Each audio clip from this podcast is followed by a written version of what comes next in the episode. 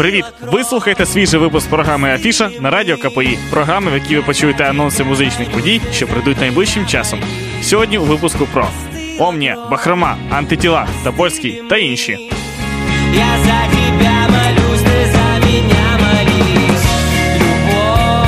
5 липня в Докер Пабі виступить гурт Бахрома. Цій романтичній команді більше п'яти років. Музиканти пишуть та грають мрійливий поп-рок. Вони знають, що роблять, і встигли написати чималу кількість красивих пісень про кохання. Їх музика це стенографія почуттів та емоцій. Результатом є злагоджений саунд та по-справжньому хітові композиції, які на виступах Бахрома співає разом з усім залом. 5 липня в Докер Пабі Бахрома.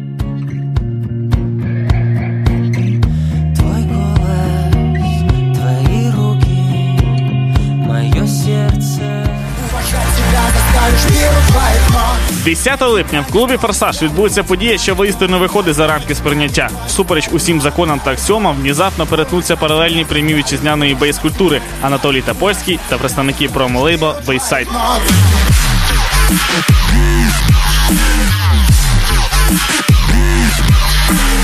10 липня Форсаж, внезапно, Топольський кемпер та Армо.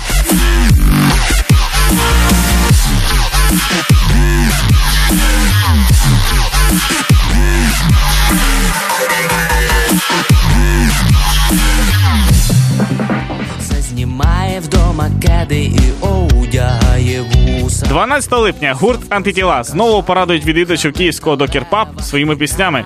Крім всіх так добре знайомих пісень, шанувальники творчості АнтитілА обов'язково почують свіжий сингл Завжди моя з майбутнього четвертого за рахунком альбому групи. 12 липня АнтитілА Docker Pub. Красиво.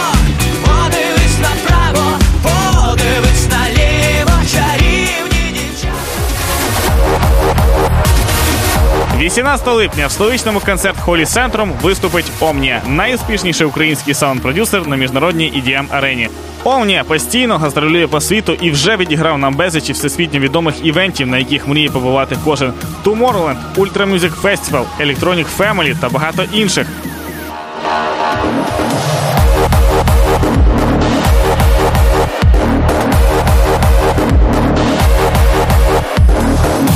Двічі топ-діджей країни за версією Top DJ, перший українець у світовому Top 100 DJ відіграє свій трьохгодинний сет 18 липня в клубі Sentrum.